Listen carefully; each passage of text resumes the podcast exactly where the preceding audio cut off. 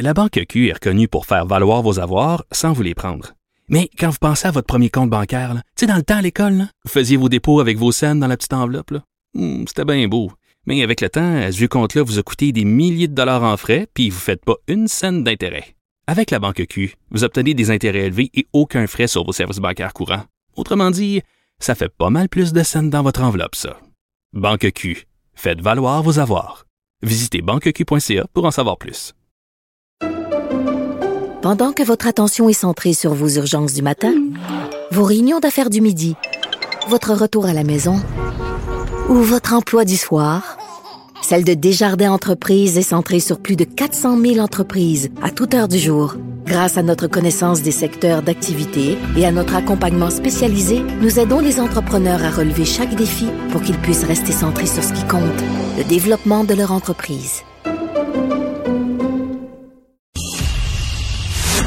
L'exercice lui-même Mario Dumont. va faire sortir plus de vérité sur ce qui s'est véritablement passé à ce moment-là. Gérez donc ça, s'il vous plaît. Isabelle Maréchal. Mais c'est parce qu'à un moment donné, si on paye pas tout de suite, on va payer tout à l'heure. La rencontre, Maréchal Dumont.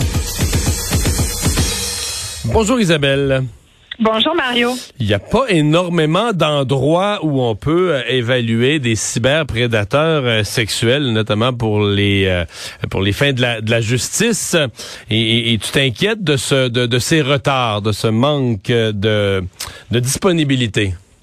Oui, mais comme comme tout parent, comme tout citoyen d'ailleurs, parce qu'il y a défini- définitivement un impact sur la sécurité euh, euh, de la population. Quand on parle de cyberprédation, c'est un fléau qui grandit. Mario, tu as raison de dire qu'il n'y a pas énormément d'endroits. L'Institut national de psychiatrie légale Philippe Pinel en est un. Et ça fait des années que euh, à Pinel, les spécialistes, les experts qui font entre autres les évaluations de ces de ces pédophiles, de ces prédateurs sexuels. Et là maintenant, il y a de plus en plus de cas de cyber euh, prédateurs, des cyberagresseurs. Euh, et, et ce qu'on dit à Pinel, c'est qu'on n'est plus capable de répondre à la demande. Il y a une demande accrue au niveau des évaluations qui doivent être faites de ces euh, de ces criminels-là. Une fois qu'ils sont arrêtés, euh, la cour, les juges demandent à ce qu'ils soient évalués. Il y a même dans le code criminel un règlement qui dit que l'évaluation doit être faite en principe dans les 60 jours qui suivent l'arrestation. Et là, ce qu'on remarque, c'est qu'il y, y a un grand risque que de plus en plus de d'agresseurs sexuels, de pédophiles, de cyberprédateurs passent entre les mailles du filet, arrivent à s'en sortir et pour des raisons de technicalité, comme justement le nombre de jours euh, qui doit être respecté pour des évaluations, mais qui risquent de s'en sortir, de sortir, d'être libérés et de se retrouver dans la nature. Alors pourraient normalement et qui devraient avoir des étiquettes qui les suivent comme délinquants dangereux. Et là, il y a un, cas, effectivement, dans l'actualité en ce moment. C'est un prédateur d'une quarantaine d'années qui attend depuis des mois d'être évalué euh, à l'Institut Pinel pour déterminer justement, c'est-tu un délinquant à contrôler? Est-ce que c'est un délinquant dangereux? Les étiquettes sont différentes, elles demandent une intervention différente aussi. Et c'est surtout qu'on veut savoir, on veut être en mesure d'évaluer le risque de récidive. Dans le cas de ce gars-là, c'est épouvantable. On a trouvé chez lui plus de 700 clichés. On, en fait, on a trouvé à peu près 2000 clichés, mais il y en avait 700. Les enfants étaient nus. Euh, on parle d'enfants de 2 à 4 ans, souvent. Dans ces, c'est, c'est épouvantable, Mario. Je te dis ça, le Mmh, Dégueu. ça donne le goût de vomir. On voyait des, des imagine les inspecteurs qui travaillent là-dessus, là, les, équipes de policiers qui travaillent là-dessus. Il y avait 1500 vidéos de porno juvénile euh, extrêmement troublantes, des enfants agressés sexuellement par des adultes, même parfois des scènes de bestialité, de scatologie. Il y avait 90 000 photos. Euh, puis le quart de ce contenu-là sur une seule clé USB. Tu te rends compte, une seule petite clé USB qui peut transporter autant de photos puis de matériel pornographique. Je veux dire, ça fait le bonheur de n'importe quel cyberpédo. Là. Puis malheureusement, ce monde-là, je sais pas comment ils font, ils se reproduisent à une vitesse trop rapide pour qu'on soit capable de les évaluer, de les traiter. Puis je dis traiter parce qu'au au Québec, on est très, très bon. Là. Nous, on, on, tu le sais, on a nous, on a décidé qu'on réhabilitait les gens plutôt que de les incarcérer, puis de les punir, puis de les laisser euh, en prison à vie. On veut réhabiliter les gens. Puis je pense que dans bien des cas, c'est tout à fait louable comme effort, puis c'est bien qu'on ait des programmes qui le fassent. Dans le cas de d'agresseurs sexuels et de prédateurs sexuels, de pédophiles, j'ai un petit peu plus de misère avec le concept de réhabilitation parce que plus tu lis là-dessus, et plus tu parles à des experts, je parlais encore ce matin avec Mario Larrivée-Côté, qui est un sexologue qui s'y connaît bien, c'est un sexologue clinicien qui témoigne souvent, là, il est souvent expert euh, appelé à, à témoigner dans les cas de délinquance sexuelle. Puis, tu sais, c'est pas toujours évident que tu peux réhabiliter la personne. Je lisais plein de témoignages aussi de gars qui, qui essayent de trouver des façons de, de se laver le cerveau, de se couper les envies, d'essayer de, de contrecarrer leur pulsion. Ils n'y arrivent pas malgré toute leur bonne volonté. Il y a une certaine époque, un certain docteur Mayou qui, lui, était partisan de la castration chimique parce qu'il disait c'est à peu près la seule méthode qu'on peut pour contrôler ces gars-là. Mais, tu sais, c'est épouvantable qu'on soit pas capable de dire, OK, le système judiciaire va les prendre en charge, va les traiter, puis au moins va les contrôler, va leur mettre l'étiquette qu'il leur faut, que ça soit prédateur, dangereux. Ou... Tu comprends? C'est les ressources qui manquent. J'essaie de prendre ça, puis de regarder comme, qu'est-ce qui pourrait être fait, quelles sont les solutions. Et tout ça, je te dis, ça fait des années qu'on a ce problème-là. C'est pas nouveau d'aujourd'hui, dans ce moment. Ça fait déjà deux ans que Pinel, si c'est pas cinq ou dix, là, que, que l'Institut Pinel le dit, on n'est plus capable. Puis la pénurie de main-d'œuvre, elle touche aussi les experts euh, en psychiatrie euh, dans les cas d'agression euh, sexuelle et surtout de pédophilie. Là. Il y en a pas tant que ça. à Pinel, il y a cinq psychiatres. Il y en a un qui va partir à la retraite bientôt, puis je te parle donc il va en rester quatre, puis les quatre ne font pas que ça. Ils font tout le reste, comprends? Alors, c'est un espèce. Il va falloir qu'on y mette des ressources. Moi, je me dis la seule façon, c'est qu'il va falloir qu'on y mette véritablement des ressources. Il y a, il y a la formation, euh, il n'y a pas assez de monde, euh, il y a aussi les salaires. Tu sais, l'air que c'est pas si payant que ça non plus. Il y a plein d'enjeux. Puis aussi le fait que on est tellement occupé à gérer les victimes, puis il y en a beaucoup des victimes, là. Puis les, victimes d'aujourd'hui peuvent être les prédateurs de demain. Il y a beaucoup de littératie aussi qui, qui montre ça, qu'il faut absolument s'occuper des victimes euh, parce que sinon on risque d'en échapper aussi. Et, bref, à un moment donné, là, tu sais plus par quel bout le prendre. Que c'est un méchant casse-tête, mais il y a une véritable, un véritable enjeu de sécurité du public ici. Mais tu parlais de est-ce que la réhabilitation est possible? Moi, une des choses qui, qui me frappe, sachant que la réhabilitation est difficile. Il faudrait être extrêmement pointilleux, soucieux au moment d'une libération conditionnelle, de dire, je sais pas moi, parce que là, au, c'est toujours le danger au Canada, manque de place en prison, etc. Avec les libérations conditionnelles sont parfois des libérations quasi automatiques, hein? Oui, exactement. Exactement. Puis, Et dans des cas comme ça, euh, jusqu'où on regarde euh, à fond, on regarde qu'on dit OK, le tiers est fait ou le...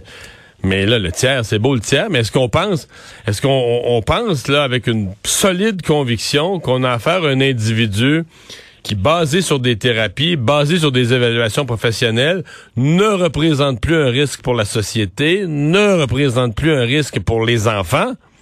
Mm-hmm. Parce que sinon, euh, je veux dire, on fait une libération, on fait un processus, un emprisonnement, une libération bon, conditionnelle quasi automatique, puis on sort quelqu'un, puis euh, je veux dire, on sait très bien, dans le fond, implicitement, on sait ce qu'on fait. On sait qu'on remet dans la rue quelqu'un qui va recommencer, puis qu'on va le revoir dans une couple d'années. Le temps qu'il se fasse réarrêter, on va le revoir en prison, mais ça n'a pas d'allure, parce que là, entre-temps, tu as fait d'autres victimes, de nouvelles victimes. Là. Et puis, attends, le gars dont je te parle, le, fameux euh, pédo, qui en plus, lui, est connu dans le monde de la cyberpédophilie parce qu'il gérait lui-même un forum international de pédophiles sur le dark web. Euh, il a eu huit ans de détention. C'est lui, là, entre autres, qui, qui attend. 14e sur la liste d'attente, c'est à peu près une trentaine. Il est 14e sur la liste d'attente pour être évalué par Pinel en, deux mois, il a bougé de quatre places, tu comprends? Il était 18e, il est rendu 14e. Fait que si la tendance se maintient, comme dirait l'autre, ça va encore prendre plusieurs mois. Ce gars-là, en théorie, il a encore deux ans à faire à sa sentence de prison. Tu vas me dire, ben là, tu viens de me dire qu'il avait huit ans. Mais c'est parce qu'il a été agressé sexuellement en prison, paraît-il, parce qu'il faut quand même le dire. Ce genre de prédateurs sexuels, quand ils arrivent en dedans, non, pas toujours la les autres gars, exactement, les autres gars leur font comprendre qu'il aurait dû commettre un autre crime, mais pas celui-là. Tu sais, il y a comme, tu bats pas ta femme puis tu touches pas à des enfants. Ça, c'est comme une règle en dedans. Fait que bon, il a passé un mauvais quart d'heure. Fait que donc, on a compris ça et on a alléger sa peine, son temps qui a été fait en temps compte double. Tu sais, les affaires de temps compte double, temps compte triple. Hein. Écoute, bref, il va sortir dans un peu moins de deux ans. S'il n'y a pas... Euh, et là, on fait quoi? Si on ne sait pas quelle étiquette il a? Est-ce qu'il est délinquant dangereux? Est-ce qu'il est délinquant à surveiller? Est-ce qu'il faut qu'il y ait un, bracelet euh, euh, anti, tu sais, l'espèce de bracelet électronique là, anti-rapprochement, mais tu sais qu'on puisse le suivre à distance comme ça. Normal, il y a des cas là où ces gars-là se font dire approche-toi pas d'une école, tiens-toi pas avec des enfants, ne va plus sur Internet. J'ai des histoires là, finalement. Des fois, ça, tu te rends pas compte. Il y a des, juges aussi qui oublient ou le système qui est pas euh, qui oublie. Et il y avait une histoire, je disais une histoire d'un gars là. Lui, il était, il avait commis un crime de l'heure informatique. C'est ça, là, dans le fond, euh, la cyberpédophilie. Et normalement, tu n'as pas le droit d'aller sur Internet après. Mais ben, ce gars-là, il continuait d'accéder à Internet alors qu'il était en probation. Et là, il est en, il est en suivi thérapeutique. Et là, l'intervenante lui dit euh, comment ça va. Hein? Avec là, il dit ben, ça va, là, je, je, passe beaucoup de temps sur Internet, mais je ne vais pas voir des, des sites d'enfants. Elle dit ben comment ça, vous allez sur Internet? Ben oui, là, pas de problème. Elle dit ben non, vous avez commis un crime de l'heure informatique. Comment ça se fait? Est-ce que c'est un oubli du juge? tu sais, ça, ça se peut pas, ces histoires-là. Il y en a d'autres aussi qui sont tu sais, il y a les négateurs. Les négateurs, c'est, les, gars qui disent non, non, moi je n'ai pas de problème, ou bien c'est l'enfant qui était après moi. L'enfant voulait que je lui fasse ce que j'y ai fait. Ça, c'est les négateurs. Ça, c'est les pires. Moi, pour moi, ceux-là sont pas réhabilitables. Mais tu as aussi tous ceux qui veulent vraiment. Il y en a quand même un certain nombre qui voudraient bien qu'on les aide mais qui n'ont pas accès à ces traitements thérapeutiques, à ces thérapies. Il paraît qu'il y a deux ans d'attente en ce moment. Et il y, a, des organismes, entre autres, il y a MITAS, euh, qui est un, dont la mission, justement, c'est de réduire les impacts de l'agression sexuelle chez les victimes mineures.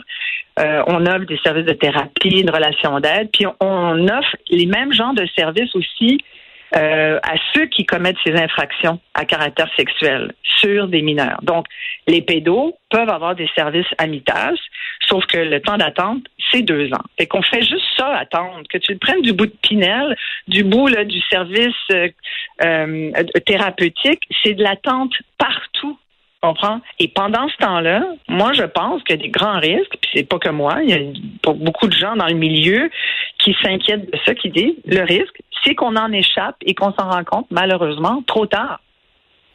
Évidemment, c'est le danger. C'est toujours ça. Là, on s'en rend compte, on fait des nouvelles arrestations, mais avec euh, des, victimes de plus qui auraient jamais dû, des victimes qui auraient jamais dû exister, qui auraient jamais dû être, euh, exactement, exactement. Puis plus les crimes, là, on parle beaucoup des crimes par arme à feu, l'augmentation de la violence armée, au Québec, à Montréal en particulier, à Laval et les ressources sont, limitées. On essaie, on se dit ok, on va mettre plus d'argent là, on va engager plus de policiers, on va faire des escouades.